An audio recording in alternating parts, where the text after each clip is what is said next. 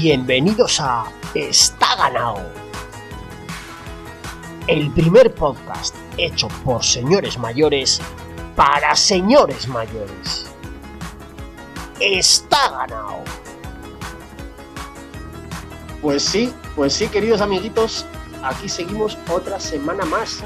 Había voces discordantes en, en- la red de redes, en la autopista de la información, que decían que, que nos hemos vendido, que está ganado, estaba dando sus últimos coletazos. No se veía claro, no se veía clara la renovación. Eh, pues aquí seguimos, os jodéis, ¿eh? y aquí vuelven a estar este grupo de señores mayores que, sacan lo mejor de sí mismos, se dejan la piel en el pellejo para hacer las delicias de otros tantos señores mayores que estáis al otro lado de las microondas esperándonos con ansia, diría yo. Así que tengo que presentar, porque ya sabéis que yo aquí solo soy el... la voz en off, esa voz que ilumina y que da paso a las otras voces maestras. Desde el cuadrante noroeste de la península española. Muy buenas tardes, don Beni. Buenas tardes, don Cachondina. ¿Cómo estás, hermano? Minutos musicales. Ahí está, adelante, patrocinado por Barclays Clar. ¡Qué grande! Y también desde el otro cuadrante, desde este, esto será entonces el sureste, más o menos, sureste o suroeste, a ver, que me lo diga él. Pablo, ¿cuál es? el centro. eh, el Centro, ¿no? Pero es un poco para abajo. O sea, el centro, Bueno. el centro estoy yo. Gráficamente, no sé, bueno, 32 grados hasta ahora, 38 de máxima, 22 de mínima. Más calor que en, la, que en el bautizo de Chris Froome. Ahí está. Más calor que en la comunión En Kenia.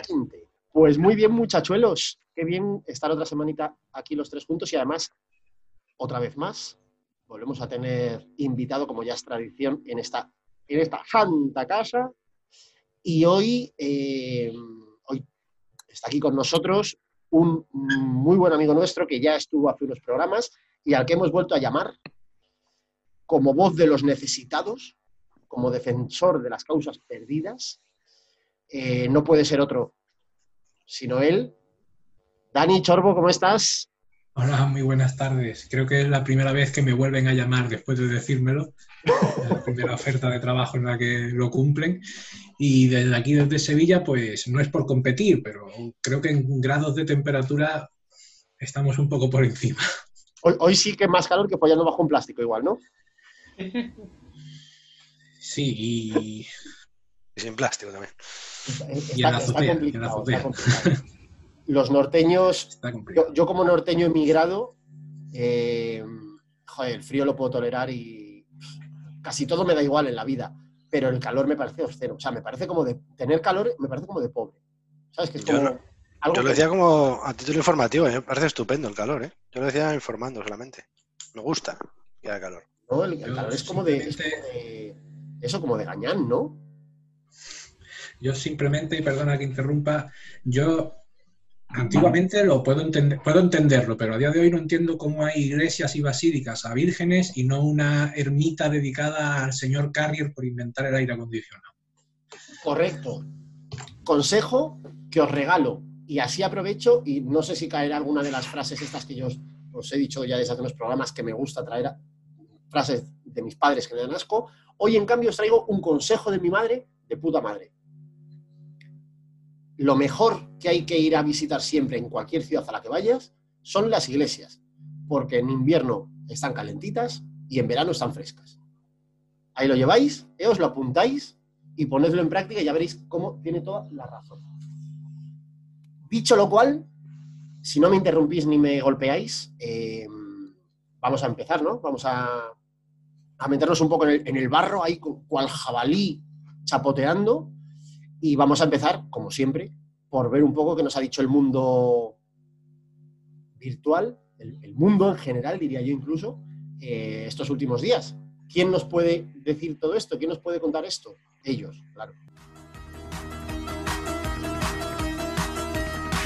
Los becarios. Pues claro, pues claro, los becarios. ¿Quién si no? ¿Cómo están los becarios, Pablo? Pues eh, creo que han hecho las paces ya, que la semana pasada estaban enfadados y tal, porque ha vuelto la liga y están entretenidos viendo partidos y tal. Y el, en ebooks no han comentado esta semana, no, o no me ha pasado nada del el becario de ebooks, o ebooks, no sé cómo se dice. Y Vox. ¿El francés qué pasa con él? No, no, no he vuelto a comentar. Tenemos ya señales de vida, por favor, querido François. Te voy a decir Sí. François porque no sé quién eres, pero, pero François, dinos algo, que ya me, empiezo a preocupar yo. En Twitter, Bezukov dice que quién es el que sale por el carril bici de Colmenar. Le reto un duelo con Alex de testigo. Pero Oye, pues, pues cuando lo vuelva a pillar, de cabeza, vamos. Lo que pasa es que yo soy un señor muy mayor, o sea, soy, soy la lástima de los globeros, pero, vamos, encantadísimo. Eh, avisaré la- el próximo fin de que vaya a salir por allá. Eh, sí, haces una quedada a ver si ve a alguien a clavarte un puñal. en- Ojalá, las ojalá me costillas. agregan. Ay, ay, ay, pe- igual- puedo hacer incluso un programa en directo, ¿eh? Queda- hombre, hacemos un- grabamos un programa así un, un mediodía, una mañana, y yo me voy con el móvil y, y desde Colmenar. Conexión, ahí está. Moto 1, adelante, Moto 1. Oye, pues Lo- bien. Luego los becarios, como los tenemos ahí en el piso este de Aluche, eh, se aburrían y estuvieron viendo un Celta Valladolid que fue precioso y quedó 0-0. Y lo comentaron en las redes y decían que si esto era 1995 o qué. Y dos tuiteros reconocieron el partido y empezaron a comentar un partido del 95 en el que el Celta Valladolid empa- empataron a cero. Con datos, un pantallazo, que les cantaban que se besen porque les convenía a los dos el empate, parece ser. Pero esto, esto rojo. lo han hecho mencionándonos. Sí, sí, sí. ¡Qué maravilla! Joder, sí, sí. Ah, he- hemos llegado mucho más lejos de lo que yo esperaba. Poner un vídeo incluso, historia de grande. tamaño, todo esto. Pues esto. Qué grande, amigos, qué grande. Gus. Ese es el feedback que nosotros esperamos de vosotros. Quere- Gus Bucal, que está ganado en vuestra cabeza. Gus Bucal nos dice que espera que no nos hayamos tirado el pisto con, con el programa especial de ciclistas con antecedentes penales. No, no, por supuesto que no. Hombre, Paco Mancebo, Paco Mancebo le tengo yo aquí más apuntado que la hostia. No, no. Juan, de la, Juan de la Vila nos dice, os falta el anuncio del compresor de los giros del 5. Esto ya nos lo dijeron en el primer programa. Comprime, cachón, comprime, sí. Eh, Francisco José Lucas nos comenta que se va a acumular el trabajo y que va a escuchar el 8 y el 9. Luego ya comentan las preguntitas, que eso lo vamos a comentar después. Las respuestas a las preguntitas. Ha habido.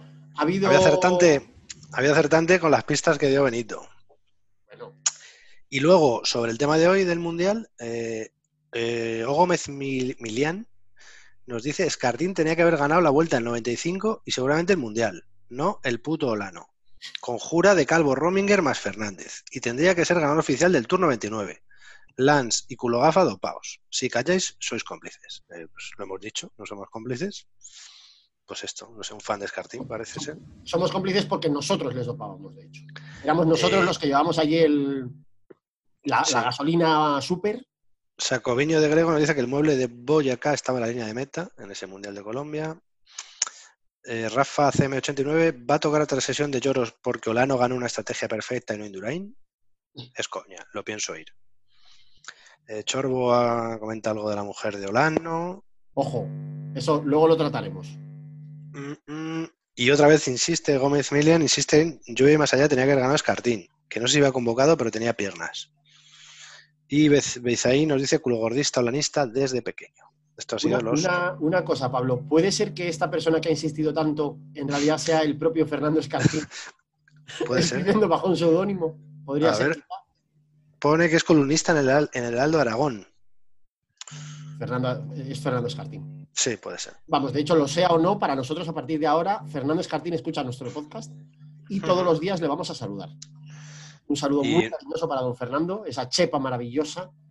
No hay mucho más de redes sociales esta semana, no ha habido. Bueno, pero joder, está bien y además lo que me gusta es que veo que cada semana como que vamos para arriba y cada vez la- mm, me da la sensación de que la gente nos... Lo que está no dando sé vuelta si esta se- escuchan, pero nos da más bola al menos. Descanso en el Camp Nou. Lo que está dando vueltas esta semana es que tenemos que poner un nombre a la audiencia. O sea, los youtubers y los influencers y tal. ¿Mm? mm, Por ejemplo, eh, ¿cómo era? Los fans de Justin Bieber son believers. El Rubius a sus fans lo llama criaturitas. Tenemos que buscar un nombre. He pensado Isidros. Oh, queréis. Isidres. Easy Drivers. Y sí, ahí está. Porque Easy- está- Isidres. Isidres. Esta Ganader sonaba muy mal. Entonces, eh, Ganaders.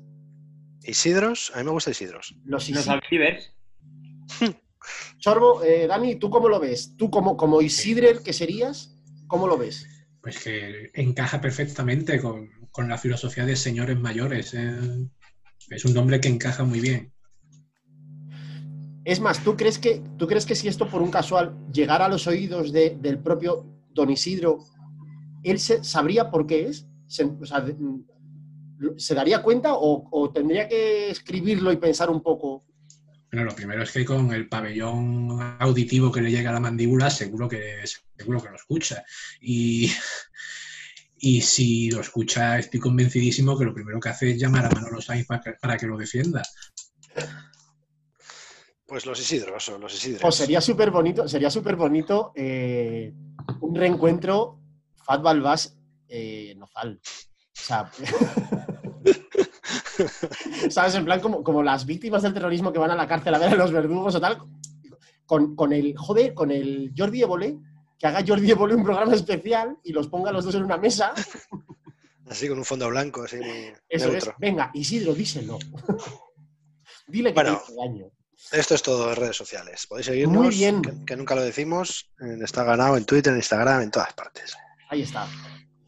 Pues muy bien, además yo recomiendo encarecidamente, bueno, Twitter para que las prisas, evidentemente, pero me gusta muchísimo, estoy muy, muy contento de la labor de nuestros becarios en Instagram, Eh, re- mm, recogiendo las mejores, los mejores testimonios gráficos de las últimas décadas, siempre buscando hacer daño ¿no? y, y sacar lo peor eh, a poder ser de, de- de ciclistas, futbolistas, grandes estampas que no debemos olvidar. El Instagram está ganado. Creo que esta Pero, semana, Perdón, Dani, adelante. que creo que esta semana se han ganado que le compréis pienso del bueno. Eh, yo en general todas las semanas estoy bastante contento con ellos, pero efectivamente estas semanas mm, han hecho muy bien su trabajo. Esto es, es algo indudable. Dicho lo cual, eh, vamos a empezar ya a hablar un poco de bicicletitas, ¿no? Que aquí hemos venido a hablar de bicicletitas y baloncitos, os recuerdo. Así que eh, nos metemos en el ascensor este que nos lleva por el tiempo y hoy nos vamos pues 25 años para atrás, así a lo tonto. Nos vamos a, a octubre de 1995 a la ciudad favorita de Beni, Boyacá, ¿no? el, el- el lugar de nacimiento de sus mayores ídolos, eh, porque se va a celebrar el Mundial de Ciclismo en Ruta. Vamos, o se ha estado celebrando, mejor dicho, porque varios días, eh, varias categorías, y hoy en concreto se va a celebrar eh, categoría absoluta masculina. Pues recordamos que hay por ahí, bueno, pues gente que estaba por ahí metida, bueno, pues evidentemente como buenos españolitos del funcionariado medio que somos, pues estaban por ahí Olano, estaba por ahí Indurain. Eh, ahora repasaremos la, selección completa, la, la alineación entera que llevamos, pero luego más gente que estaba por ahí, pues estaba Pantani, estaba V. Peschel, en Contralog. Bueno, había gente interesante. Y sobre todo, pues bueno, claro, nosotros como buenos españoles que somos, pues teníamos, eh, lo comentábamos antes, justo antes de, de comenzar con el programa, teníamos como al, al Bart Simpson bueno y, al, y a la copia de Bart Simpson. O sea, teníamos a Indurain y al, al Calvolano. Eh, en un momento en el que Olano, bueno, pues parecía que podía ser el nuevo Indurain, ¿no? Parecía que podía, podía tomar el relevo. Pero bueno, pues el tiempo luego nos dijo lo que nos dijo. ¿Qué recuerdas, qué recordáis, amigos? Vamos a empezar por Benny, por ejemplo. ¿Dónde viste el mundial, Benny? Pues yo lo vi como, ya esto es un clásico, en casa con mi viejo. Eh, lo demás lo vimos los dos. El que no vi fue el de Contrarreloj. Eh, que se dio, al, se dio un resultado al revés, que ganó Indurain en el Ujú. Contrarreloj tres o cuatro días antes. Y Que fue, sí, un par de días antes, si no recuerdo mal. Ojo diciendo quién gana. Sois mainstreams. lo he hecho por encima. Sí, hoy lo, hoy lo vamos a decir, hombre, por llevar la contraria. Bueno, venga. Y, pero este lo vi con mi padre, lo vi con mi padre y además mi padre se volvía loco porque cuando, cuando pincha Olano, ¡Ah! ¿pero qué pasa? Pero, pero- pero que no pare, está loco. Sí, sí, sí, lo vi con mi padre, lo vi con mi padre en casa. Además, luego al día siguiente me acuerdo en el colegio, nos explicaba, estábamos, tenía 10 años, no, 9 años. Eh, los chulitos y lo habíamos visto, ¿no? Tú, ah, que tú no lo has visto, hombre, que tú no lo has visto. Yo sí que lo he visto. Qué grande. Cuéntanos un poco, ¿recuerdas quién estaba por ahí en, en aquella época o qué actores, qué navajeros había por ahí sueltos? Y mira, mira el podio, ¿eh? El podio es con Pantani. Ojo, ¿eh? El podio es con Pantani. Luego Chorbo igual te dice la playa de, de personal navajeros de Sierra Morena que había por ahí, pero eh, en el podio estaba Mira, Pantani. Repasando ¿Qué- así un poco, ¿Qué te dice que esté Pantani en el podio? ¿Qué te dice? Dani, Pues lo principal es que en el momento en que salió el diseño del recorrido, pues ya se veía que era un mundial distinto, era un mundial más pensado no tanto para hombres completos, sino para verdaderos escaladores y gente de grandes vueltas. Eso hace que la temporada ciclista, muchos ciclistas opten por variar su calendario habitual para llegar más en forma a finales de temporada. Gente que normalmente no llegaba a esas fechas en forma, pues cambia su calendario para este año sí preparar perfectamente el mundial. Y con ello tenemos que tanto Indurain cambia su calendario, deja de hacer doblete Giro, Giro Tour y solamente hace Tour. Eh, Pantani, Pantani no corre, no corre el Giro, no corre el Giro también porque tiene caídas y tiene cosas, pero entre otras, pero al final solo corre Tour, no le sale un Tour especialmente bueno, pero llega llega muy bien al campeonato del mundo. Y mucha, hay que prestar mucha atención, que luego entraremos a la selección suiza. correcto.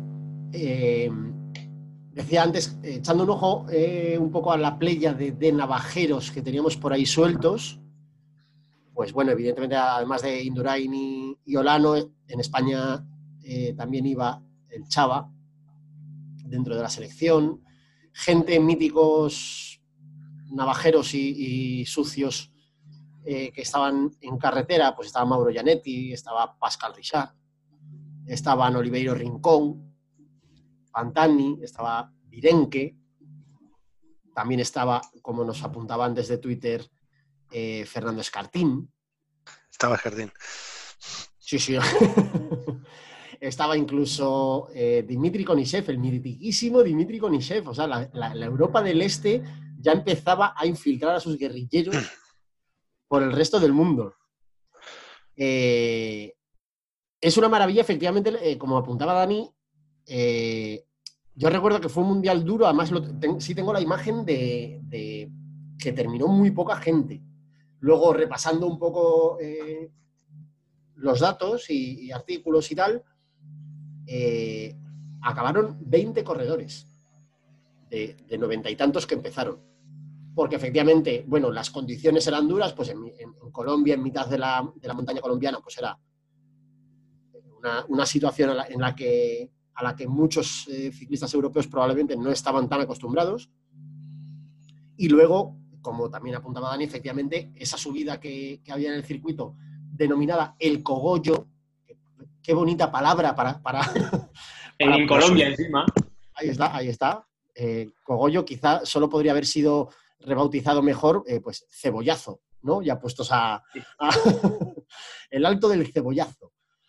Eh, pues el cogollo, efectivamente, con rampas de hasta el 10 y el 12% casi, eh, joder, pues claro, era, era un tipo de, subida quizás no tan habitual en, campeonatos del mundo. Sí, era lo que, lo que decía Dani, ¿no? Que parece que lo prepararon un poco más para corredores de grande vuelta. Yo lo recuerdo, yo era mayor que vosotros, bueno, que Gachon y que Benny, que Dani no lo sé. Yo tenía ya 13 años y quería que lo ganara Indurain. O sea, esto es así. Porque además lo había, pre- lo había preparado, se supone, había hecho algún tercero o segundo en años anteriores, creo, cuando Armstrong. No recuerdo. El caso, que yo cuando era pequeño, de repente Indurain ganaba siempre el Tour. Y de repente un día en el Tour dice el comentarista que el campeón del mundo es Gianni Buño. Ya mí me había costado ya entender que el ciclismo no era como el fútbol. El ciclismo estaba el giro, el tour y la vuelta, y el tour era lo mejor. Y de repente le mi padre, papá, ¿qué es eso de un tío que es el campeón del mundo? El mejor no es el que gana el tour. Que además a mí lo que me molaba, me parecía fascinante, es que el trofeo del tour, el del giro, de la vuelta, no era, bueno, también tenía una copa y tal, pero lo guay era la camiseta, el, el maillot amarillo, que lo llevabas durante toda la carrera. Pero es que cuando me dijo mi padre, no, es que el campeón del mundo, el buño este, lo lleva todo el año y es el que más mola, es blanco con rayas de colores. Pues digo, pues si hay un campeonato del mundo lo tiene que ganar Indurain. Pero no lo gana. Esto, esto a lo mejor, Pablo, lo podemos poner, aunque sea en las redes sociales, lo podemos desarrollar un poco por escrito. Estoy pensando, por si acaso do- don Isidro Nozal nos estuviera escuchando, no ha entendido prácticamente nada de lo que has comentado. Él está todavía con... Pero, ¿Buño? ¿Quién? Buño no gana, bueno, ganó, Buño ganó un giro, pero luego en el Tour hizo un segundo, creo, tercero, no recuerdo. Pero era el campeón del mundo y aunque se acabara el Tour y quedara el noveno o el décimo, la siguiente carrera seguía llevando el maillot de campeón del mundo. Indurain no, Indurain ganaba el Tour. Mucha gente le criticaba durante esa época, los críticos que tuviera Indurain, porque solo preparó, solo, bueno, también ganó dos giros, pero preparaba básicamente el Tour.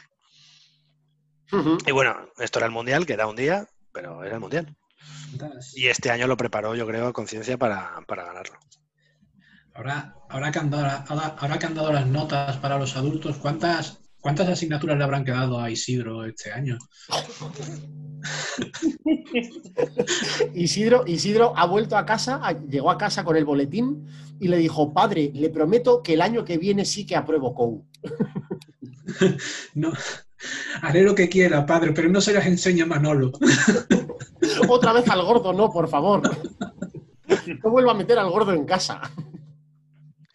Pues esto, Indurain lo preparó, creo que el, reportaje que he visto, el resumen que he visto, que lo prepararon, no sé si en Colombia o bueno, en América, en algún sitio en altura y tal, que el Chava estuvo, estuvo muy, estuvo muy bien, el Chava, Con, con Jiménez. el Chava estuvo muy bien en, en- en ese mundial. Atacaron mucho colombianos, Italia, tenía buen equipo, Suiza, como ha dicho Chorbo. Pero bueno, lo ganó Lano, que ahí está. Es que Indurain, perdón por, por hacer el inciso, Indurain cuando termina el tour eh, se lleva a medio equipo Banesto a su guardia pretoriana a Colorado, a preparar el mundial en altura, que suena algo muy moderno que lo hacen los ciclistas de ahora, pero ya en aquella época ya lo hacían, preparar las competiciones en altura, y él se los llevó como si fueran Boy Scouts allí con la fogata a hacer, a hacer nubes en, en el Gran Cañón y preparó, preparó el mundial con entrenamientos bestiales y con su guardia pretoriana de, del Banesto. Algunos ni siquiera estaban convocados para la selección, pero iban para apoyar en los entrenamientos,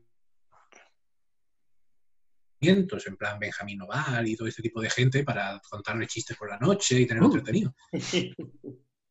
El, el Pepe Reina de, de la selección. Que, contar- que contarle un chiste en Durain tiene que ser duro, ¿eh? Tiene que ser complicado. Creo que. Es, es cierto, es cierto porque no, no, no voy a atacar yo a Miguelón, no osaré. Ahora bien, siempre me ha recordado, eh, en entrevistas, sobre todo cuando tienes un, plano así cercano y él está hablando tal, ¿no os parece, no, no os recuerda que la mirada de Indurain es como la mirada de un caballo? Que parece que te está entendiendo cuando le hablas, pero luego, bueno, tampoco te queda del todo claro si lo ha pillado bien o no pero tiene como esa mirada noble, esa mirada así, con, destellos de inteligencia, pero efectivamente lo que dice, lo que dice Dani, bueno, pues que era un- es, un tío, de hecho, hace, hace no demasiado, estoy pensando que lo que pasa es que no sé si era un programa repetido, en algún programa en, Teledeporte o en alguna cadena deportiva salía alguna marcha de estas de globeros eh, por Alcorcón o yo qué sé dónde era. Y sí, pues ha sido hace poco y no era repetido porque ha sido una de las primeras eh, carreras de carreras populares de estas eh, después de la, de la cuaresma.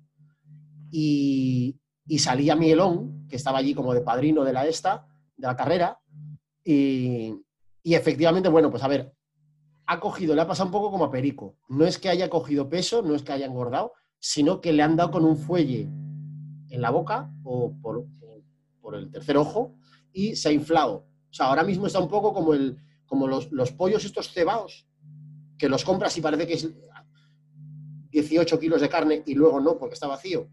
Está un poco así Miguelón.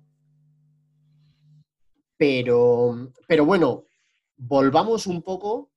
Espera, hablando un poco de Miguelón, eh, bueno, a ver, eh, se me hace gracia porque se acordará Chorbo cuando hace cuántas quebrantahuesos, tres o cuatro años, dos, tres, cuatro, tres o cuatro años, ¿cuándo será? ¿Cuándo fue? Más, o menos, más o menos. Sí, sí, sí, sí. Bueno, vamos a explicarlo todo. Una quebrantahuesos para los no duchos, para los que nos escuchan por el fútbol y nos odian en las bicicletas. Una quebrantahuesos es una. Vení, perdona, perdona un segundo y te interrumpo. Indurain cuando deja, cuando deja el ciclismo, poco menos que se dedica a hacer anuncios de sobaos y cada toma no, no probaba el mismo. Seguía comiendo más y más y cuando justo detrás de dejar la bici es verdad que engordó un poquito, pero de buenas a primeras, a los 10, 15 años de haberlo dejado, pues le da como el, como el siroco de volverse a poner medianamente en forma. Y ahora aquí empieza la historia que, quiere contar Benny y ya le cedo el testigo. Sí, pero más ayudar, ¿eh? Más ayudar.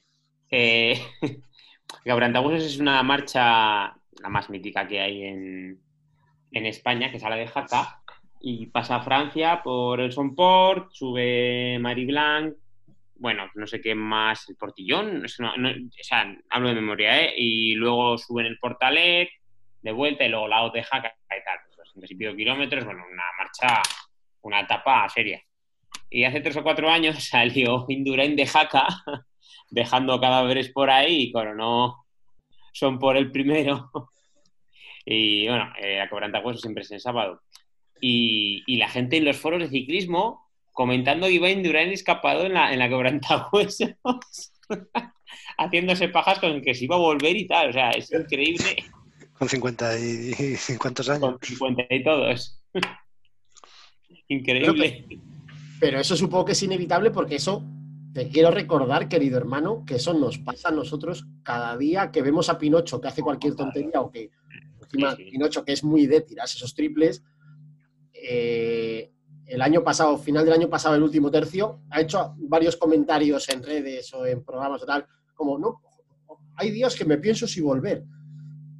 Claro, los, fanboys, los, los, los contador livers, ¿qué más quieres que te diga eso para, para decir, hostia, que, vuelve, eh, que vuelve, eh, que, está, muy fuerte? Eh?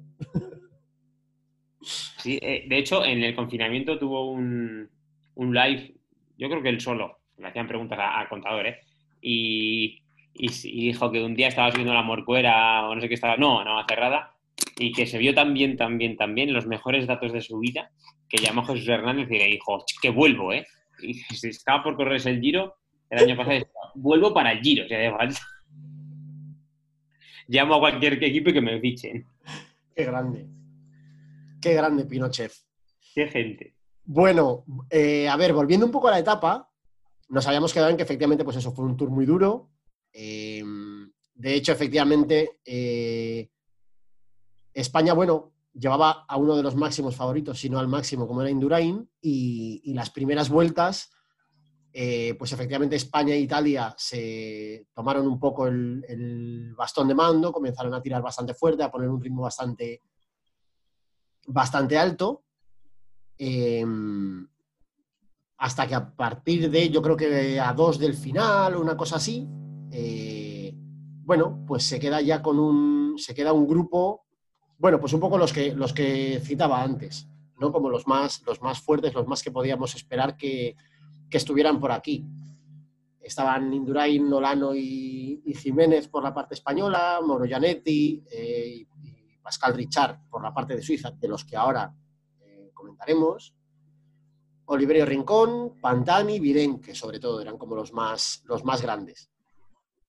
Em, al final de esa subida, no sé si recordáis, porque yo es cierto que así de memoria recuerdo eh, la última vuelta, básicamente, más bien. La anterior la tengo ahí un poco en la nebulosa, pero repasando sí que veo que recuerdo que efectivamente en la anteúltima vuelta, eh, justo al final de la subida del repecho este del, cebollazo, que vamos a llamar, eh, Indurain pincha. Y tiene un momento ahí, hace un poco la goma para esperar a que llegue el coche a cambiar rueda. Eh, y bueno, cambia la rueda, tiene que tirar evidentemente en la bajada, tiene que pegar ahí un petardazo para, cazar y caza. Una vez que se juntan, otra, bueno, pues están ahí eh, como los, los más gallos, ¿no? los más favoritos.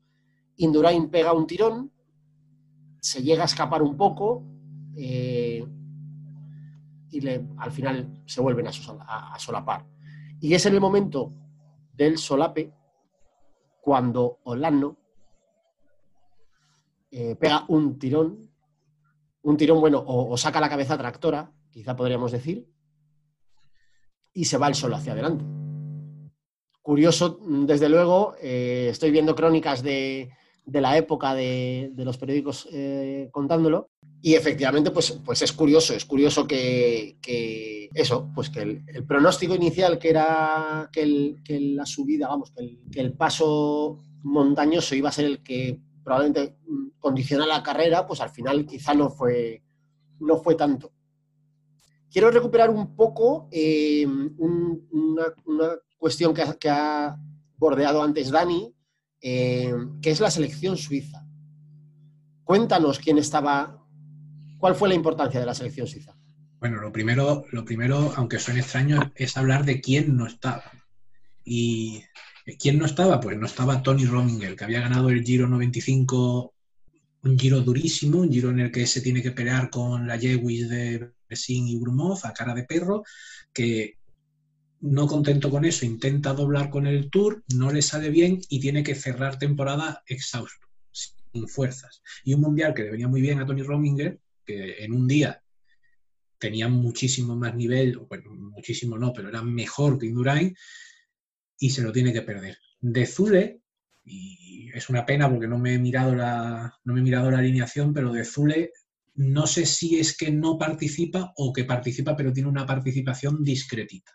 No, ahora mismo no lo recuerdo, entonces no puedo, no puedo venir aquí a pontificar, pero el caso es que y Suiza es fundamental porque es una selección que históricamente siempre aparece en los mundiales. Puede tener ciclistas mejores o peores que durante el año rindan más o rindan menos, pero luego llega el mundial y suelen rendir mucho mejor de lo que durante el año suelen irle.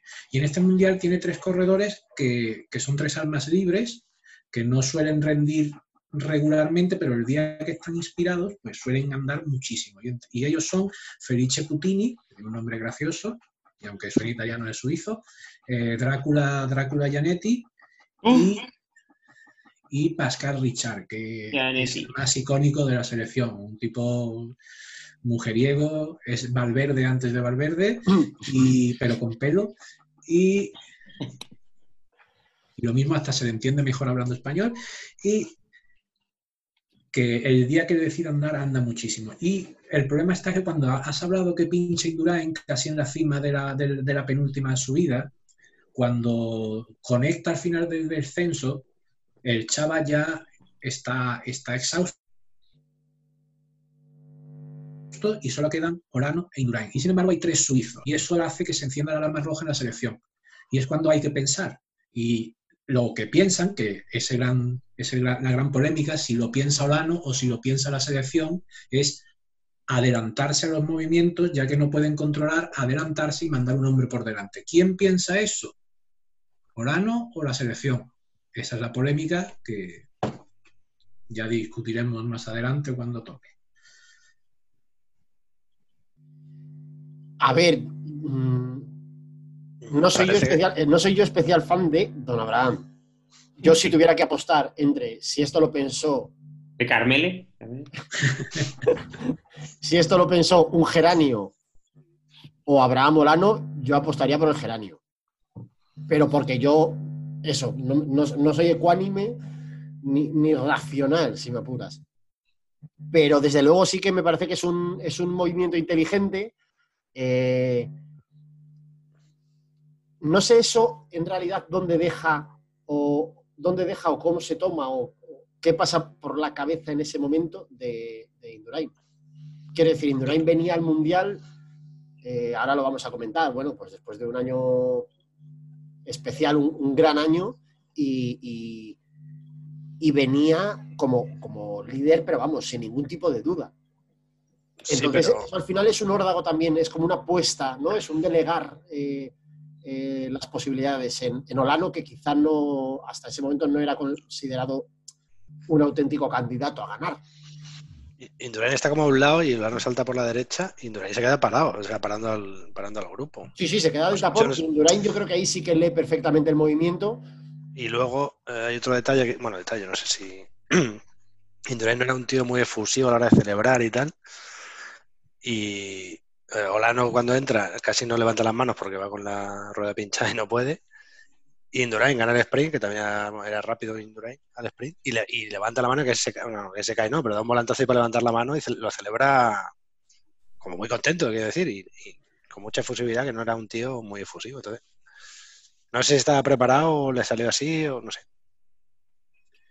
¿Cómo fue, Benny? Cuéntanos un poco el año. eh, ¿De dónde venía Indurain? De ganar, de ganar el quinto tour. casi nada. Indurain, lo que hablábamos antes con Chorbo fuera de línea, Indurain venía de... Vamos, eh, es más, no te voy a decir cómo fue el año de Indurain. Estábamos seguros de que iba a ganar el sexto tour por el año de Indurain, el 95. O sea, lo que hablábamos ya en un esta ganado anterior, que le hicieron las fotos en enero con el 6 grande, bueno, un 6 un poco, con un 6 un poco feo, nos odiaron a Navarra de que era el sexto tour. Estábamos seguros de que iba a ganar el sexto tour por el año 95 y parte del 96 que hace, que lo hace muy parecido al 95. O sea, anda en todos los lados, en, el, en lo que decía Chorbo antes fuera de línea, eh, hace la barbaridad de Lieja en el tour, o sea, no sé. Que te habla un poco Chorbo, que es que de memoria seguro que lo sabe mejor, pero vamos. Indurain estaba dentro de los parámetros efusivos que tiene Indurain, Indurain estaba carísimo, porque cuando termina el año 94 surgen dudas. Después del giro que pierde y demás, hay gente que le está diciendo, bueno, pero ya Indurain no, ya no es lo mismo que era antes, ya va para abajo, ahí las nuevas generaciones lo van a, lo van a apartar.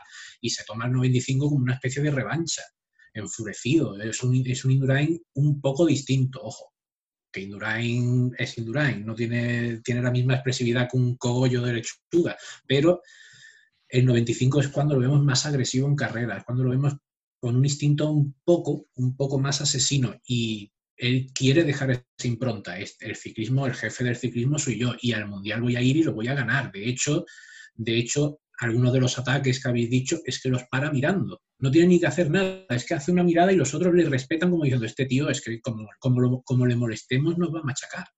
Sí, sí, el, re- el resumen de la etapa, bueno, yo me acuerdo, porque ahí se quedaban mayores y que tengo más recuerdo de verlo con mi padre, como Benny, con- no con el padre de Benny, con el mío.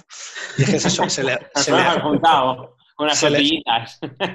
se leva- se Ojalá se, levanta. descubriera ahora que, que tú has visto etapas con el padre de Benny y Benny con tu padre, que en Eh, realidad claro. había ya una mezcla ahí. Indurain se levanta y se pone a mirar para atrás y es que no se mueve nadie. O sea, que a lo mejor tampoco tienen fuerzas o no sé, o se piensan que es, no sé, pero no se, no se mueven. Es- se le ve más, es lo que dice Cholbo, creo, que pasa aquí en, bueno, en España, supongo en otros países, nosotros hablamos de España porque, que es cuando tiene tres tours o cuatro va a ser el mejor, va a entrar en el Olimpo, el ciclismo, y cuando ya consigue el quinto, no, pero es que Dimers ganó mundiales, ganó más, ganó Vuelta a España, ganó Giros, tal. O sea, cuando consigue los cinco tours, como que se le critica más por no ganar, porque, por lo que he dicho antes, como que se le criticaba que se dedicaba específicamente al tour, que no es poco, pero es verdad que a lo mejor no es suficiente, no es suficiente para ser mejor ciclista de todos los tiempos, porque, porque seguramente los hay mejores. Pero para ser uno de los deportistas más grandes de, de la historia de España, sí, claro. Hombre, a ver, ahí yo creo que caemos, entrar en eso es caer un poco en la en, en lo absurdo que ha sido para mí siempre intentar equiparar e, e intentar rasar eh, cosas totalmente eh, anacrónicas. Es decir, tú no puedes comparar por más que quieras, por, por más que lo intentes a nivel analista, o sea, bajando a los datos incluso, a los títulos, a los tal. Tú no puedes comparar a un ciclista o a un deportista X o a un equipo de fútbol del 70 con uno del, del- de los 2000.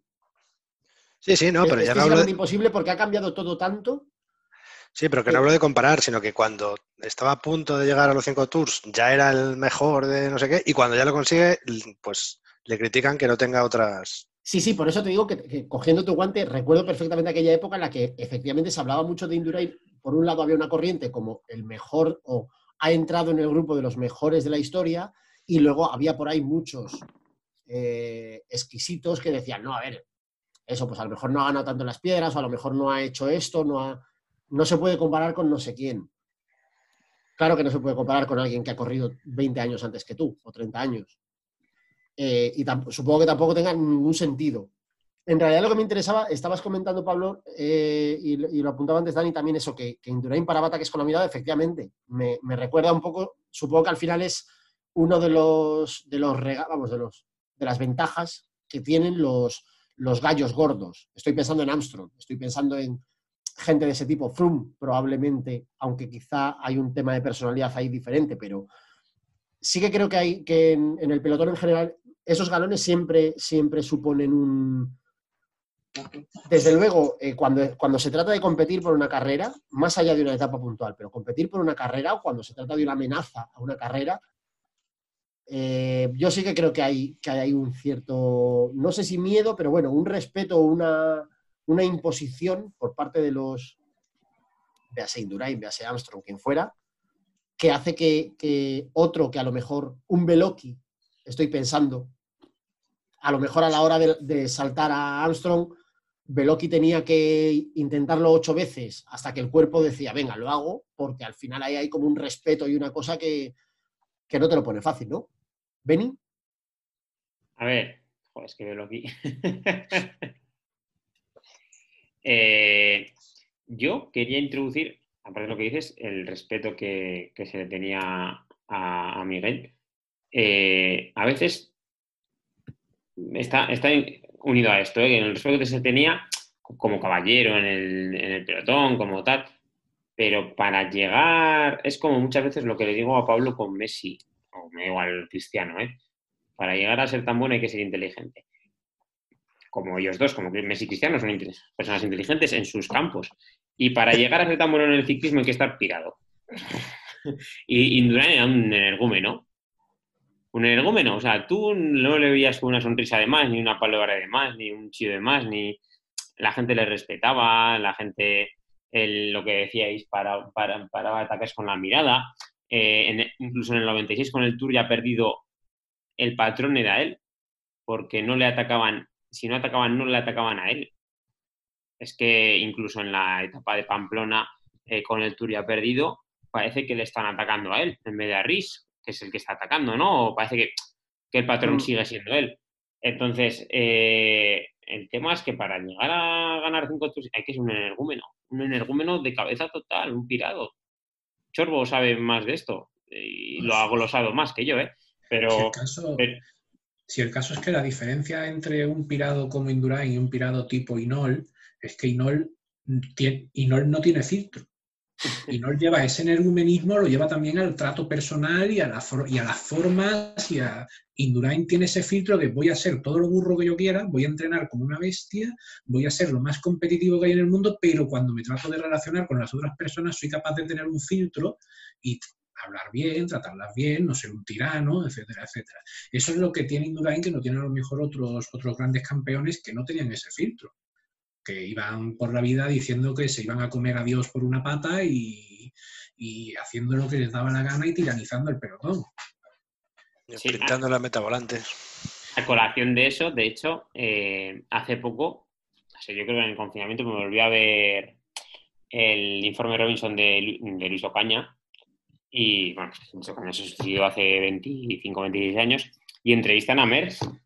Y Merckx, eh, bueno, eh, Chorbo y yo siempre pensaremos que es el mejor deportista de la historia de todos los tiempos. Y eh, Merckx dice, bueno, a, colación de esto de estar pirado y tal, ¿eh? dice, bueno, Ocaña decía que me podía ganar. Dice, pero yo no creo, yo no creo que nunca me hubiera podido ganar. o sea, ¿Sabes? Ese, ese punto de egocentrismo que Indurain igual lo tenía, pero no lo soltaba. Ese, ese, dicho, ese dicho del que tanto nos reímos, de nada humano le derrota, que lo usábamos con Pinocho, lo usamos con cualquier otro campeón, nada humano le derrota, parece que es una coña y es una. Pero es que un gran campeón lo necesita, porque en el momento en que piensa que la culpa de haber perdido es suya, ya no tiene el nivel de locura para entrenar con una bestia. Para entrenar con una bestia necesita sentirse que es el mejor del mundo. En el momento en que rompes autoconfianza, ya le cuesta, ya le cuesta. Es como el boxeador que cae a la lona, ya no vuelve a ser el mismo, ya no es tan bueno. Sí, me parece muy interesante esto que dice Dani, porque además, em, pues retomándolo, reuniendo, vamos, volviendo a, esto que en varios programas atrás yo he comentado varias veces de que me llama mucho la atención que muchos grandes ciclistas tienen un- una pedrada de diferentes formas, o sea, diferentes cosas, pero que muchos grandes ciclistas estaban cucú piruleta o están cucú piruleta, pero cucú de, que le dan el carné de, de la López Ibori que les ingresan.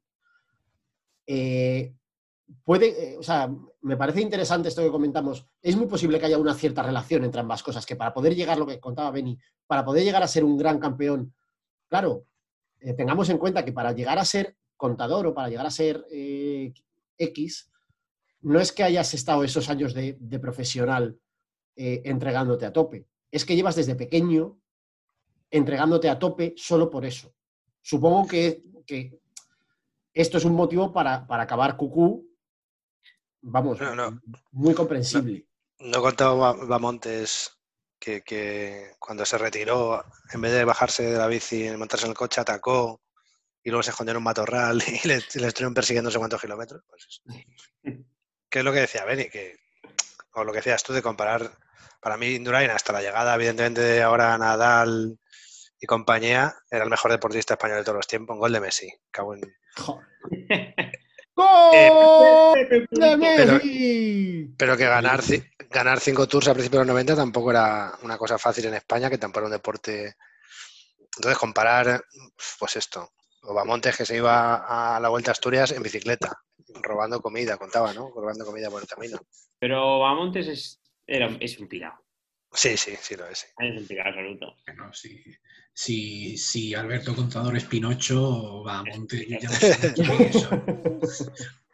Va, Montes tiene unas historias que iba por ahí pegándole con la, con la bimba de inflar o bomba, según el sitio como se llame, le iba pegando a los aficionados para abrirse paso. ¿Te lo puedes creer? Sí o no. ¿O qué te vas a ver? Puestos a contar caso- grandes. Perdona que te corte, en el caso de lo que decía Pablo antes, de que los ciclistas o los deportistas en general están un poquito cucú piruleta, el caso es que antiguamente es verdad que podían ser más espontáneos con la prensa, tener menos presión y podíamos escucharle las bravatas que decía Merckx y que decía toda esta gente, entonces conocemos más ese lado. Hoy día, hoy día quizás con la prensa sean más comedidos, pero sin embargo en las redes sociales y en los, y en los, y en los en las aplicaciones de entrenamiento sueltan casi todo lo que hacen. Y tú te, y tú, si tú te fijas, se meten como 350 y pico kilómetros a no sé cuántos de media, a lo mejor unas cuantas horas sin comer para entrenarse de cara a la pájara. Si haces eso, tú tienes que tener un toque pegado en la cabeza. Sí. Si no lo tienes pegado, eso no lo hace una persona si no tiene un afán competitivo insano. Eso es, por eso me llama la atención precisamente perfiles como los de Indurain. O sea, asumo que cualquier deportista eh, a nivel profesional, más aún lo que decía Beni, un deporte como el ciclismo que además exige un esfuerzo eh, irracional absoluto, eh, entiendo, deduzco que la que puedo comprender y, casi, vamos, perdonar, y, que la gran mayoría del pelotón, o muchos de los, pro- profesionales, los que llegan a ser profesionales del ciclismo, tienen ese tiro pegado. Por eso me llama precisamente la atención que hay algunos casos, al menos, como Indurain, me viene a la cabeza Escartín, que me ha parecido siempre como un perfil de un funcionario del ministro de, de Agricultura. ¿Sabes? Un tío agradable, que no llama la atención, no, no ha dicho nunca hijo puta a nadie. Eh, que, haya, que haya algunos perfiles de ese tipo me, me- me llama la atención porque me hace pensar, ¿será que este tío tiene una cara oculta y a lo mejor cuando llega a casa, pues, yo qué sé, como el de, como, como el de, ¿cómo se llamaba? Eh, bueno, Norman Bates. A lo mejor es que destripa mendigos cuando llega a casa o algo, ¿sabes? Y, y tiene ahí como su, su cara oculta que nadie ve. Pero Indurain, efectivamente, más allá de ser un, un- un mostrengo consigo mismo y a nivel de entrenamiento y de profesionalidad, bueno, parecía un tipo bastante, bastante sensato y bastante cuerdo, me atrevería a decir. Escartín, Escartín te puede destripar, pero con cara de sufrimiento. Sí, sí. Te, te está matando y está sufriendo él. Ya, Te, te mata como a chepadas, apuñalándote, pero así como a chepadas. Cuando en Facebook se llamaban los, los grupos, las páginas, había una página que se llamaba ornitorrincos que se parecen a Fernando Escartín. Por su forma de pedalear y tal, es que, ojo. Tal Sí. cual, no, no dejemos de decir, no me canso de, de hablar de Paco Mancebo. No dejemos de decir que don Francisco Mancebo es el heredero directo de la pose, no, no, ya de la, no ya de la calidad o del nivel, pero desde luego fue muy bonito ver que cuando Escartín dejó de estar en el pelotón, seguía viendo otro ornitorrinco, efectivamente, dándonos tardes grandes momentos de gloria. Dos, dos apuntes. No ha marcado Messi, ha marcado Rakitic, ¿eh? Me he equivocado yo. Y el que mataba mendigos no era Patrick Beckman, el de, Patrick, joder, perdón. el de. American Psycho. American Psycho, que no me salía, copón. Me ha salido de- Norman Bates, pero no, Norman Bates hacía otras cosas. Pausa para hidratación. Ahí está, pausa, para la cinta. Y efectivamente, para la cinta, para la cinta, Pablete, porque igual podemos ir pensando en concluir las bicicletitas, además aprovechando, no sé si sabes, Dani, que recientemente, últimamente, hemos recibido sonoras críticas por lo comerciales que somos, ¿no? Porque decimos quién gana las etapas. eh, como que es- no- nos estamos acercando quizá demasiado a, a Carlos de Andrés y Perico. Y la gente no quiere esto, por lo visto. Mira, mini, ale- mini alegato. Mira, cada tour vale por 5 o 6 Roland Garros. Así que mejor deportista de España de todos los tiempos, Miguel Indurain. Rafa Nadal será el segundo o el tercero, o quien sea. Grande, me, gu- Pero, me gusta el mini cosa, este así improvisado a mitad de programa, me gusta. De esta no hemos dicho ni casi ni nada del- de, la carrera, o sea, Bueno, a ver, yo, yo he ido haciendo lo que he podido, pero como me interrumpís y, y aquí mm, no pinto una puta pero que no hace falta tampoco. No, pero bueno, pues eso, pues que había un grupo de favoritos a falta de dos vueltas, estaban ahí Indu- Indurain y, y el Orejón, y solo, bueno, voy a hacer un spoiler, lo siento, pero esto, para cerrar la parte de las bicicletitas, tenemos que comentar. ¿Por qué hemos elegido este mundial? Para comentar, no por el desarrollo, que también podría ser, sino sobre todo, queremos pediros, o sea, por favor, oyentes, buscad en Google Mundial 1995 y va a salir una de las primeras fotos, Mundial Ciclismo 1995, una de las primeras fotos que os vais a encontrar va a ser, eh, ¿os acordáis de los anuncios estos de Fai de las fiestas de Villarriba y Villabajo, que había unos cabezudos que iban caminando por la calle? Pues estos, hay dos cabezudos, pero subidos al podium. O sea, sobresale, los lados de la cabeza de cada uno sobresale del podium. Vaya, vaya dos, vaya dos teníamos. Qué maravilla de cabezas y de orejas gastaban los dos. Tenía buenas antenas, sí. Ojo, ¿eh? Ojo el 5G, ¿eh? Que había- lleva- llevaron el 5G a Colombia, ¿eh? Olano, Olano se escapó. El Durain vigilado con la mirada, Olano pincha cuando le faltan unos kilómetros y todo el mundo pensamos, queríamos que parara y perdiera, pero no. Llegó con la rueda pincha y ganó. Ala, ya has hecho el spoiler. ¿Perico dijo algo de los campos magnéticos en este mundial, Pablo? No lo sé. Segundo Indurain, tercero Marco Pantani. Calvo. Ahí está. El pelado. Calvo. Claro, le falta ser francés, pero bueno, es italiano. Era italiano. Vale. Le podemos seguir criticando también por, por su nacionalidad. Pues sí, por, por desgraciado. Muy bien, pues vamos a ir poniendo punto final a las bicicletitas, que ya es hora. Eh, no sé si Dani quiere añadir algo. ¿Quieres Sí, apuntar sí, algo sí. más? sí, creo que, creo que es el momento. Ve- 25 años me has dicho que han pasado. Correcto. Ah, sí, 25, claro. Se han hecho, se han hecho cortos. pero 25, bueno, dentro que- de cuatro meses se cumplen los 25, pero... Creo que ya es el momento de que salga a la luz una exclusiva. Algo que llevamos muchos, algo que llevamos muchos años investigando, fruto de, de muchos becarios muertos en el intento de conseguir la información. Y creo que es hora de decir que el pinchazo dorano no fue casual. Hubo alguien que lo provocó. Hemos ¿Podemos saber quién es ese alguien? Hemos tenido que infiltrarnos en redes de narcotráfico propias de Pablo Escobar y al Deep final Web. hemos averiguado que el que tiró chinchetas a la carretera fue el mítico Juan Pistolas. Rival acérrimo de Nairo Quintana, Ya andaba. Eh, que le tenía ojeriza, que le tenía ojeriza a Orano porque él era de Oliverio Rincón y quería que ganara el colombiano. Del cacaíto. Qué grande, el Cacaíto Rodríguez. Qué maravilla. Joder, si es que ya traemos hasta primicias. Es que pues, estás ahí, claro, igual no quieres ser, Dani, defensor de causas perdidas y, y te, y te quieres recolocar, te quieres, eh, ¿cómo se dice esto? Reciclar y convertirte en la, la gloria, la gloria serra de Está Ganado, ¿no? Igual puedes tener también ahí el, el rol de traernos exclusivas de estas. Con lo de pegarse con milonas, prefiero ser lo de Roberto este de Estudio Estadio, no me sé el apellido. ¿no? Ay, Roberto Roberto Gómez. Gómez. Hombre, Sí, pues, es una sí. milogaza. Una Entrevistón, entrevistón. Ahora que tenemos un. Ahora, es que una referencia que me gusta mucho, Roberto Gómez. Mira, en Radio Marca antes iba los, no sé si los martes o los jueves.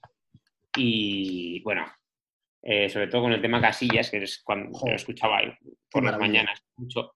Con el tema Casillas soltaba toda su mierda en la, en la tertulia. Y en las preguntitas de los oyentes se iba.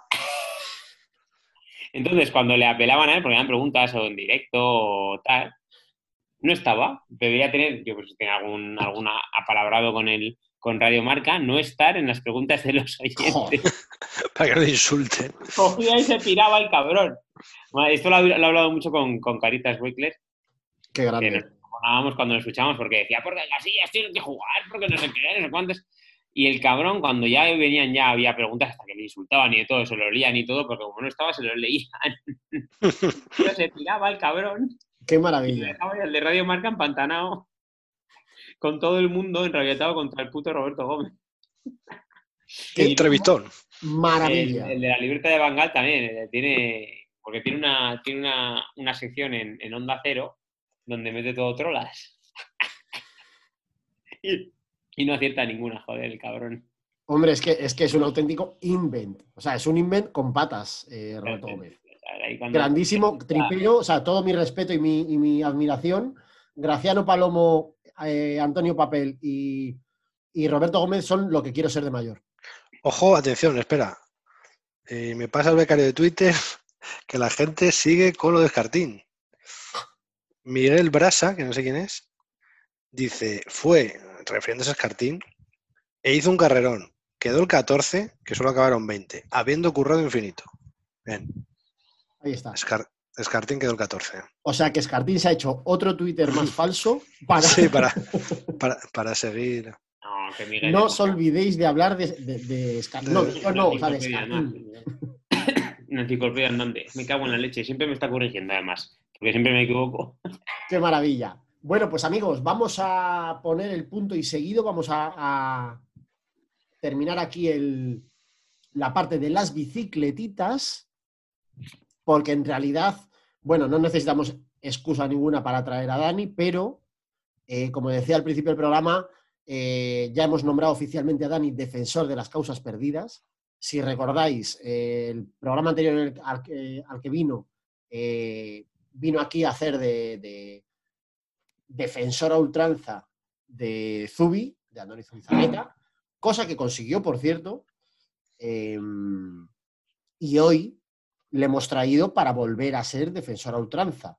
Esta vez, bueno, de un jugador, un, un futbolista coetáneo de Zubi, compañero en, muchas, en varias épocas, eh, y desde luego tan polémico y tan insultado, me atrevería a decir, prácticamente como Zubi. Hoy vamos a hablar un rato de don Julio Paquete Salinas. ¿Quién quiere empezar? Dani, yo- ¿qué nos puedes contar de Salinas? Bueno, yo a mi defendido, pues empiezo igual que con Zubi. Él ganó las últimas ligas del Athletic y eso ya para mí, eso ya supone que lo voy a defender toda la vida.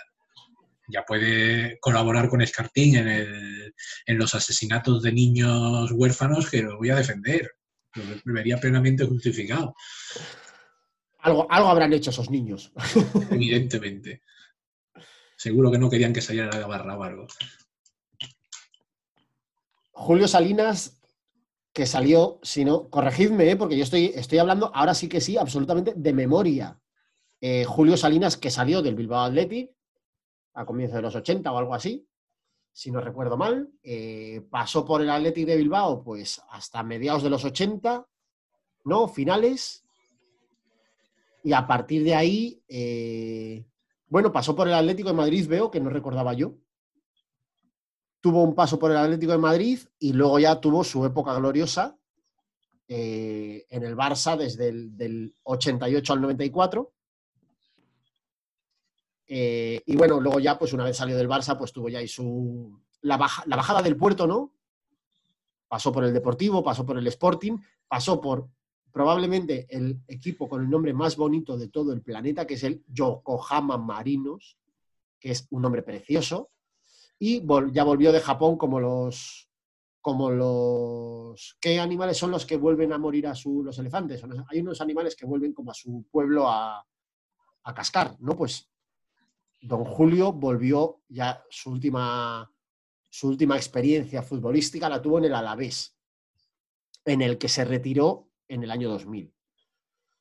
Eh, bueno, un palmarés, o sea, cierto es que creo que Salinas, oye, intervenid cuando queráis y cortadme cuando queráis, ¿eh? porque yo sigo con mi rollo y ya sabéis que, que otra cosa no, pero hablar hasta que os durmáis.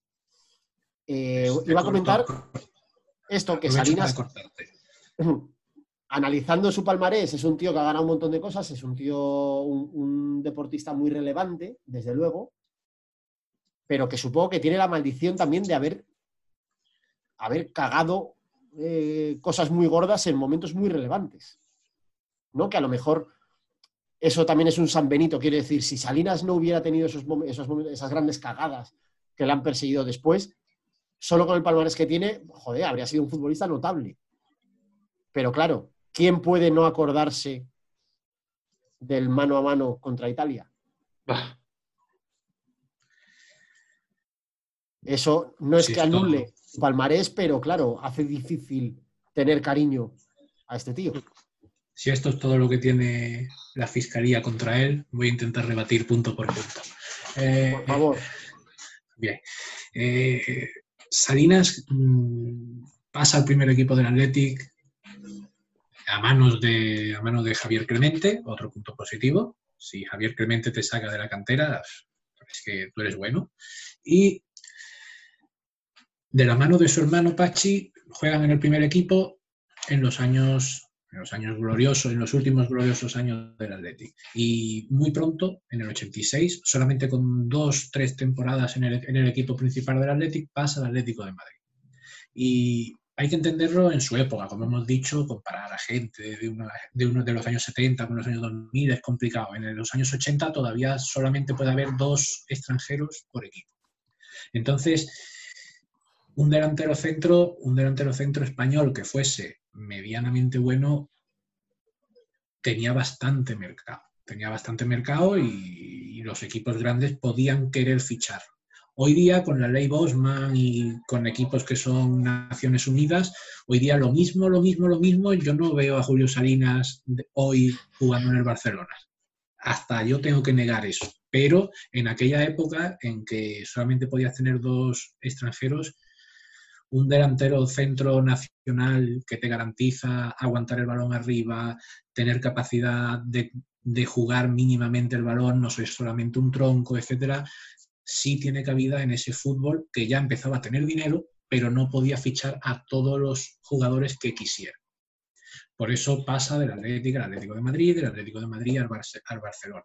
Y no siendo titular indiscutible, porque también hay que decir que si solamente puedes fichar dos delanteros, dos extranjeros, lo normal es que uno sea el delantero centro, pues eso es lo que hace que Julio Salinas no tenga tantas titularidades como sí podía tener Zubi para defenderle. Primer alegato de la defensa, dejo la palabra a la fiscalía. A ver, a- alguno de los otros fiscales. Beni, ¿tú, ¿tú con quién estás? ¿Con la fiscalía o con la, o con la defensa? Yo estoy con la defensa, ya lo sabes. Tú, a ver, escucha. Eh, para hacernos una idea de cómo tenía que ser el fútbol entonces, cómo tenía que ser Salinas, que va y lo ficha Cruz, no sé. Y lo tiene se- seis años en su equipo. o sea, no estamos hablando de que Clemente lo lleve a la selección, nadie sepa por qué lo lleva a la selección. No es que, o sea, va al mundial y no sé cuántos goles han metido esa temporada, no llegarían a cinco y lo, y lo manda al mundial bien, pero es que Cruyff lo, lo ficha. O sea, es que es. o sea, ¿cómo sería? ¿Cómo sería? ¿Qué vería en él? Me voy a tirar piedras yo solo a mi tejado. Sí, sé, sí. Que es, sé, que, es- que sé que es un poco bipolar, pero me voy a tirar piedras a mi propio tejado. Si hay un entrenador Si hay un entrenador que prefiere fichar extranjeros en otras posiciones en lugar de delantero centro, ese era Johan Cruyff. Prefería tener centrocampistas, mediapuntas, etcétera, de gran calidad extranjeros a tener un delantero centro. No es hasta que ya permiten tener tres, cuatro, etcétera, cuando ficha Romario. Y cuando ya tiene que quitarle titularidad y partidos a Julio Salinas. Yo estoy más con la fiscalía porque Menos mal. El fallo contra Italia este es, o sea, el balón va botando, el portero está saltando, o sea, puedes ponérsela por debajo, puedes palmarla y se la tira a los pies. Pero, y Pero bueno, no es verdad que buscando datitos y preguntitas y cosas de Salinas, pues es verdad que fue titular con Cruyff en la primera Copa de Europa del Barcelona, jugó tres mundiales y marcó en los tres. Y, por ejemplo, el Mundial 94, te pensaba yo, Butragueño, ¿qué haría Butragueño por esa época? Pues Butragueño metió esa temporada cinco goles o diez goles, una cosa... No, no- o sea, no había tampoco un delantero, un superdelantero. Con Butragueño hubo la misma Mejor. polémica que con Raúl. Sí, ese mundial. ¿eh? Eh, los medios de Madrid querían, nos explicaban por qué iba Salinas y era butragueño selección. Pero es que no había, no había un delantero tampoco ahí super top para poner que no fuera Salinas, supongo. Y luego, ya hablando en serio de fútbol y tal, es verdad que era muy fallón, pero le pasa a muchos, o a muchos, algunos delanteros, que es como muy fallón y falla unas cosas clarísimas y de repente otra jugada embarullada, saca a la izquierda, la da con el tobillo y la mete por la escuadra. sí, sí, tal cual. Tal cual, de hecho, yo lo que iba a comentar a la defensa, en realidad mi gran odio a Salinas viene sobre todo en el, eh, en el plano estético. O sea, Salinas era el, el futbolista más, no ya él físicamente, sino que decir, jugaba al fútbol de una forma feísima, pero feísima. O sea, lo que era el juego típico, ¿no? O esperable, era donde no, se no sabía hacer nada. El ejemplo del gol de Italia, o sea, el no gol, mejor dicho, a Italia, eh, es súper gráfico de lo que era Salinas. Balón largo, solo uno contra uno con el portero, el portero saltando. Es lo típico que cualquiera prácticamente lo resuelve bien. Y a Salinas se le hace de noche y tocotó. En cambio, como bien apuntaba Pablo, a Salinas le dabas un balón en, en- las gaunas o en el Sadar.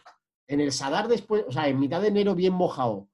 Balón, la- centro larguísimo que se iba por línea de banda, que no sé qué, y lo coge, hace un caracoleo, se medio cae, pero se levanta, se apoya, chuta y, y mete gol. Y ese gol vale exactamente igual que el otro que no llegó a meter. Quiero decir, no, no quiero tampoco ser injusto y no quiero eh, dejar o sea, la impresión de que no valoro a, a Salinas como futbolista. Ahora, Final, final en el Camp Nou. ahí está, el uno. Camp Nou, Athletic Club 0. vaya, Minutos musicales ahí está. en Ya, Toledo. ya está- estamos contigo, Dani. Si, Tenemos el bar de nuestra parte. si Bebe un necesitas, purito. hablar, Ya me, si necesitas me hablar o llevo, lo que sea, ¡Steel! me llevo dos malas Palacas noticias. laminadas. Me llevo dos malas noticias encima de que pierde mi equipo.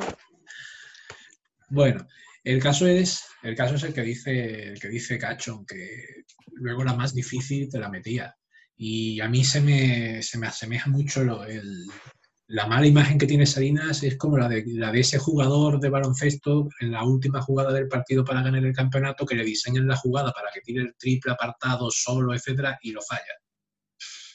¿Significa eso que es malo? Pues que es un porcentaje, el porcentaje de acierto está ahí. Y en su carrera el porcentaje de acierto de Salinas no es malo, tiene un número de goles bastante decente. Simplemente que es que tiene días, tiene días que es que lo fácil es que lo falla. Es que lo falla. ¿Y qué le vas a hacer? Yo crecí, yo crecí con el sucedáneo navarro de, Salinas, que es su clon navarro, que es el Cuco Ciganda, es que eran iguales. Eran Correcto. primos hermanos. De hecho, yo siempre contaré que debí marcar dos auténticos golazos precisamente al Logroñés, que fueron estratosféricos, Sí. de- de- pero de crack mundial, de una vaselina entrando por la escuadra y decía, pero este tío, este tío ¿cuándo, has- ¿cuándo aprendió a hacer estas cosas? Pero esa fue en el 6-0 aquel, ¿no? Ya no me acuerdo. Ya Sí. eso. Sí, sí. Esto viene, viene de las preguntitas ahora. Uh, Es cierto, es cierto. Es cierto y además eh, me han chivado, me han chivado porque yo también a veces hablo con los becarios y me cuentan cosas y te han debido ver esta semana preparando alguna cosilla por ahí. Me han dicho que, que va a haber preguntitas ahí, bueno, pues que a lo mejor don Julio vuelve a aparecer, puede haber ahí cosas relacionadas. Puede ser. Así que no sé si amigos, hermanos y compañeros eh, queréis reseñar algo más de Don Julio. Creo, Dani, que Sí, podemos sí. dejar esto igual un poco en un empate técnico, porque No, bien, termino, termino con un apunte. Un- una muestra de la, de la valía o del valor que tiene Julio Salinas es cuando decide bajar el nivel, cuando decide dejar de jugar en equipos grandes, que tienen una forma de juego diferente, y baja un peldaño y se va al Sporting de Gijón, que hace dos temporadas realmente buenas. Sí, Hace dos temporadas que ayudan muchísimo a su equipo. Sobre todo la primera, Sí, me dio muchos goles en el Sporting, sí. Eso es lo que da la sensación de que con otro tipo de juego, con otra forma de jugar, él puede aspirar a más, que el fútbol, que el fútbol nuevo le estaba pasando por encima. A él y a toda su generación, te evidentemente. compro, te compro totalmente el argumento, pero igual que decían en Braveheart, pero lo que no podrás quitarme es que siempre defenderé, y creo que bastante acertadamente, que Julio Salinas era el, el- ¿cómo se llamaba este? El Pepe... Ah, joder, tengo la cabeza ahí en Kentucky. Lo está Pe- ah, el Pepe Villuela, copón. ¿Os acordáis de Pepe Villuela en los 90 con los sketches de ¡Joder, macho! Salinas era el Pepe Villuela de primera división. Claro, Lo que hacía ese tío con una silla. Gran comentarista. Mejor lo que le dijo Andrés Montes, Salinas, ¿qué haces si un día viene tu hija con un novio que se llama Metesacker?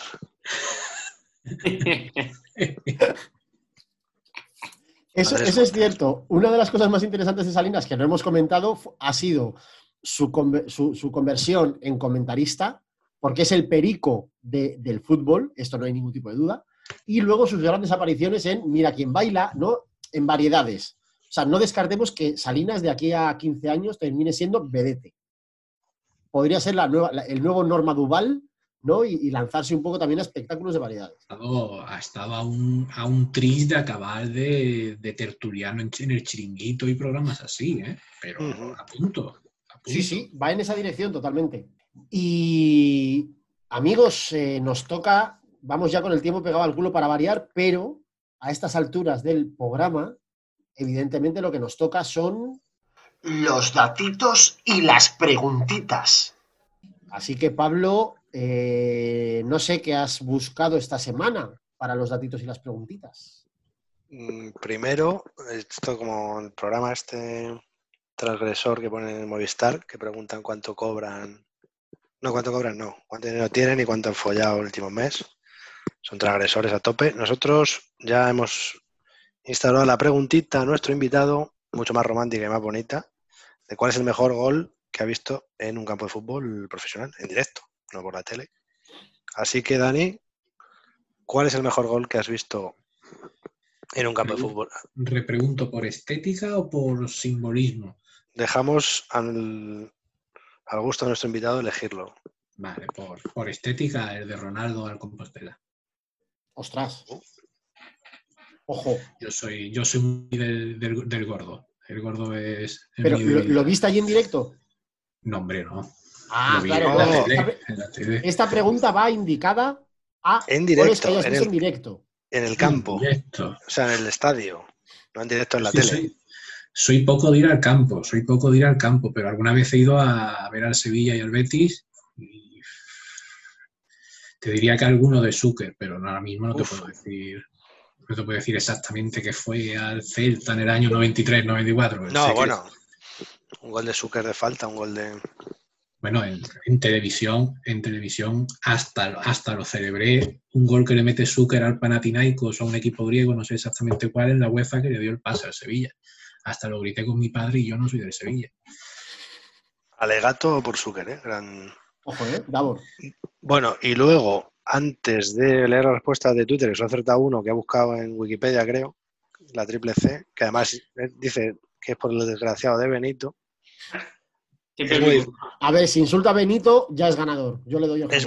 Es muy, difí- es muy difícil, Chorbo, pero a lo mejor la sabes, yo qué sé. Eh, la semana pasada preguntamos, eh, era una pregunta doble. ¿Cuál fue el último Pichichi español? ¿Y cuál fue el último trofeo Zamora que no jugaba ni en el Atlético de Madrid, ni en el Real Madrid, ni en el Barcelona? Pues me suena que el último Pichichi, o es, o es mixta o,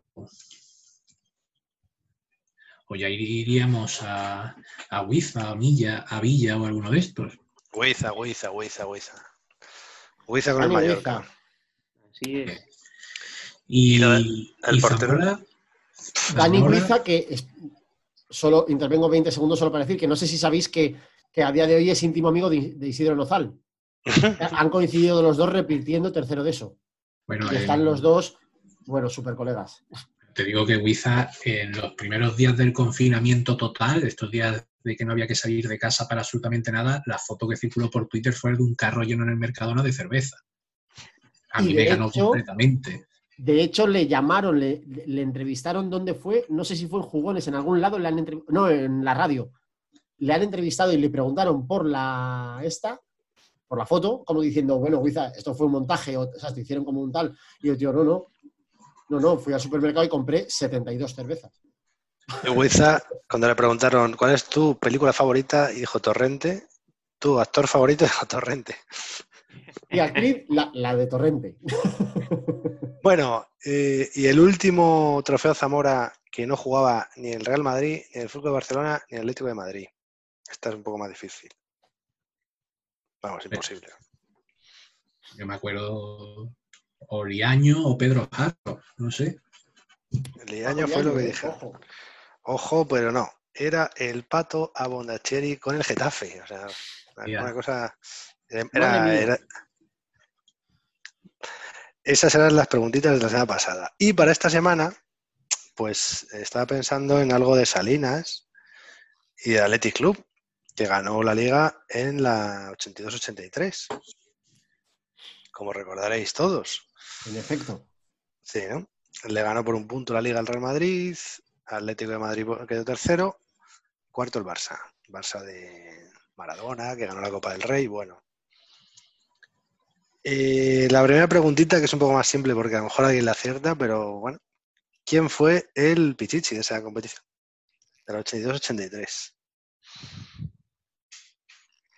Sin mirar la Wikipedia. Sí, mira, Goico- Goicochea. Y pensad un poco, también tiene, también tiene que ver con nuestras gracietas, nuestras cosas.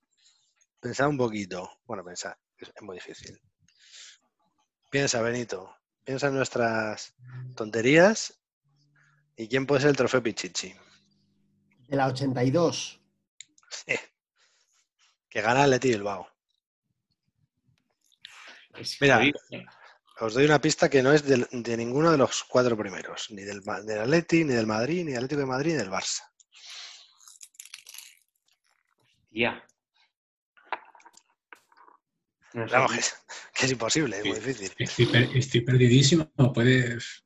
¿Jugaba todavía aquí o ya no jugaba? Yo no tengo ni idea. Jugaba en un equipo del sur. Estoy pensando, no, pero no sé si estaba, en- porque Gordillo ya estaba en Madrid, ¿no? Pero Gordillo la defensa. Bueno, pero igual metía goles. Pero tira por ahí, tira por ahí, tira por. Ah, ya sé, ya sé. Poli, Poli Rincón. ¡Steel! ¡Ojo! Vamos. ¡Ojo! Poli Rincón. No me jodas. Siempre lo dice en tiempo de juego. Dice: Yo fui Pichichi en, en- cuando jugaba Maradona. Y así es, Así es, 20 goles en 30 partidos. Policarpio Rincón. pues no está nada mal. Policarpio, mi gato. E- Es So- el que hace en el tiempo de juego, es el que hace lo, de la- lo del cine, ¿no? Sí, sí. ¿Cuántos. ¿Cuántos polis le das? ¿Cuántos politos? El segundo, Raúl. Amarilla del Zaragoza, ojo. Y el tercero, Dani del Athletic. Y luego Manuel Sarabia del Athletic también. Hostia, Manolo Sarabia. Qué grande. Valdano con el Zaragoza, Hugo Sánchez con el Atlético de Madrid, Kempes, Kempes, ojo. Pues fue. Y luego ya la preguntita nueva de esta semana, ¿eh? o sea, preguntita que tiene opciones para que, para que se pueda adivinar, porque si no es imposible. No, no, no, que a la peña se le ocurre, tronco. Bueno, ya le hemos dado la respuesta de la de Poli Rincón, pero esta, bueno. Eh, mirando el apartado de recusaciones. Como en temporadas anteriores, cada club pudo recusar un máximo de cuatro colegiados, evitando así su arbitraje a lo largo de todo el campeonato. Qué guapo. De los 33 árbitros de la categoría, 18 fueron recusados, como, mínimo por algún club, siendo los internacionales Guruceta Muro y Lamo Castillo los más vetados, al ser declarados no gratos por cinco clubes. ¿vale? O sea, esto del bar de ahora, tú puedes coger un árbitro y decir este que ya no me pite más. Y no te, y no te pitaba más, hasta cuatro. Pero no era obligatorio hacerlo, era si querías. Eso me lo hacían las de mi clase. Entonces, para que... Pero a para mí me vetaron más de cuatro, ¿eh? Sí, A, a mí me vetaron casi todas. No tenía límite, no había límite ahí. Entonces, de los cuatro primeros, que fueron Athletic Club, Real Madrid, Atlético de Madrid y Fútbol Club Barcelona, ¿cuál diríais vosotros que es el que más árbitros veto y cuál el que menos? O sea, tenéis un cuarto de posibilidad de acertar. El que más árbitros veto, porque no todos. De hecho, hay uno de estos que veta cuatro, otro a tres, otro a dos, otro a uno y otro a ninguno. Qué pregunta, ¿eh? Qué preguntita más Ojo, ¿eh? absurda. Pero claro, época no puedes si, ¿eh? si acertamos alguno, no lo digas, para que así Ojalá. la gente no, no se vea. Vale, venga.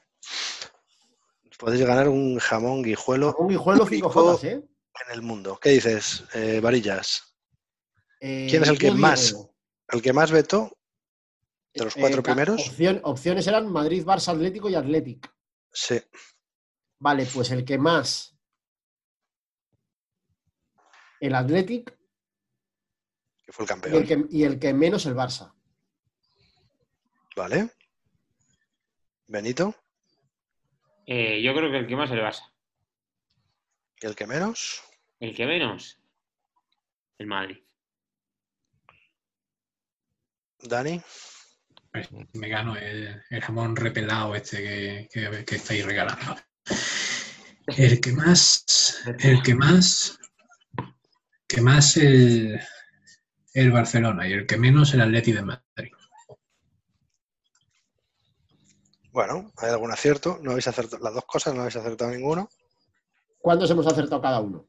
Para dar una Pues- pista. Cacho no has acertado uno de los dos. Claro, si digo esto y Benito otro de los dos. Ya, no, pues que haya. no- bueno, ya está. Menos mal, pues habrá que, habrá que no sacar el programa hasta que. A ver si es una gilipollez de pregunta. Pero me había hecho gracia lo de recusar a árbitros, tío. Sí, sí, sí, no, no, es, es- gracioso. ¿Tú quién eres? Tú a la pute Rube. Y el que Pues más recusaron, el los dos más vetados eran internacionales. Sí, Muro. Que pasó a la historia como un gran árbitro, supuestamente, pero Sí, sí. Era de no Y tenía bueno. tantos amigos, parece ser. San Sebastián. Muy bien, chicuelos, amiguitos. Pues hasta aquí hemos llegado esta semana. Otro gran está ganado. Otra vez hemos vuelto a dar espectáculo, Pepe Purito. como nos enseñó Don Isidro. B365. Oye, y os, voy a os puedo silenciar, lo sabéis, ¿no? Os silencio y entonces ya no tocáis los huevos. Y así puedo hablar con mi querido Dani, que es el único que me importa. Que, pues. qué, qué bonito otra semana más. Muchísimas gracias por haberte prestado, Dani. Bueno, es- es- yo encantadísimo y vendré siempre que haya que defender a alguien con mala prensa o con intenciones torticeras de mermar su imagen pública. Y ya en privado he dicho las condiciones que tengo. Hay ciertos, hay ciertos clientes que no acepto. No es cuestión de racismo, que ahora está de moda, pero hay, hay clientes que no acepto y cada vez que queráis yo vengo y echo un ratillo con vosotros que es muy divertido y, y necesito despejarme un rato de vez en cuando. Pues amen- amenazamos seriamente con tomar esto por rutina. Y de hecho, Para la lo que, cinta. lo que comentábamos, quedas nombrado eh, defensor de las causas perdidas y además garganta profunda de está ganado. O sea, siempre que tengas un, ru- un- un- no un rumor, sino una primicia de esas que te cuenta que te cuentan tus espías, por favor, péganos un grito y te vienes aquí a compartirla con nosotros porque siempre está bien saber quién, gracias a quién eh, o bueno, o incluso mejor dicho, ¿quién intentó que don Abraham no se llevara el gato al agua que al final sí se llevó? Así que lo que te, lo que te estábamos diciendo, esta es tu casa, aquí nos volveremos a ver pronto y mil gracias por haberte echado este ratito con nosotros. A vosotros. Y a vosotros, hermanos, espera, voy a- voy a desilenciar a, a Beni porque Pablo se ha dado cuenta y se ha desilenciado él, pero Beni lleva un rato callado. Yo, es ese también, ¿eh? Oye, que os silencio, os estáis flipando un poco y, y- y voy a tener que empezar a soltar aquí bofetones porque es que... Porque caballero, caballero, caballero. Pero ¿Tú quién eres? caballero. ¿Tú quién eres? Yo me No hemos, desilencio mandado, para. no hemos mandado hoy saludos y solo quiero decir una cosa. Insisto en lo que os dije la semana pasada. Apuntadlo. Lo digo hoy, 24 de junio. El Sevilla, campeón de esta liga. La noche de San Apuntadlo. Juan. Pero La fácil. noche mágica. Está hecho, está ya ganada. O sea, todo lo que no sea que ganadísimo. Noguera le nombren campeón de liga me parece una ofensa. Sí, están grabándolo ya. Eh, Dani, muchas gracias. Es un placer escucharte. Y a los otros dos también, pero sobre todo a Dani, que sabe mucho Sabes de de lo que fútbol y de ciclismo. Indurain, el mejor deportista español de todos los tiempos. Y Ansu Fati va camino de serlo porque le estoy viendo jugar y ha dado un tiro al palo estupendo. Qué maravilla. Muy bien, chicuelos. Pues nos vemos la semana que viene. Muchas gracias. Saludos cordiales. Y hasta la semana que viene. ¡Para la cinta!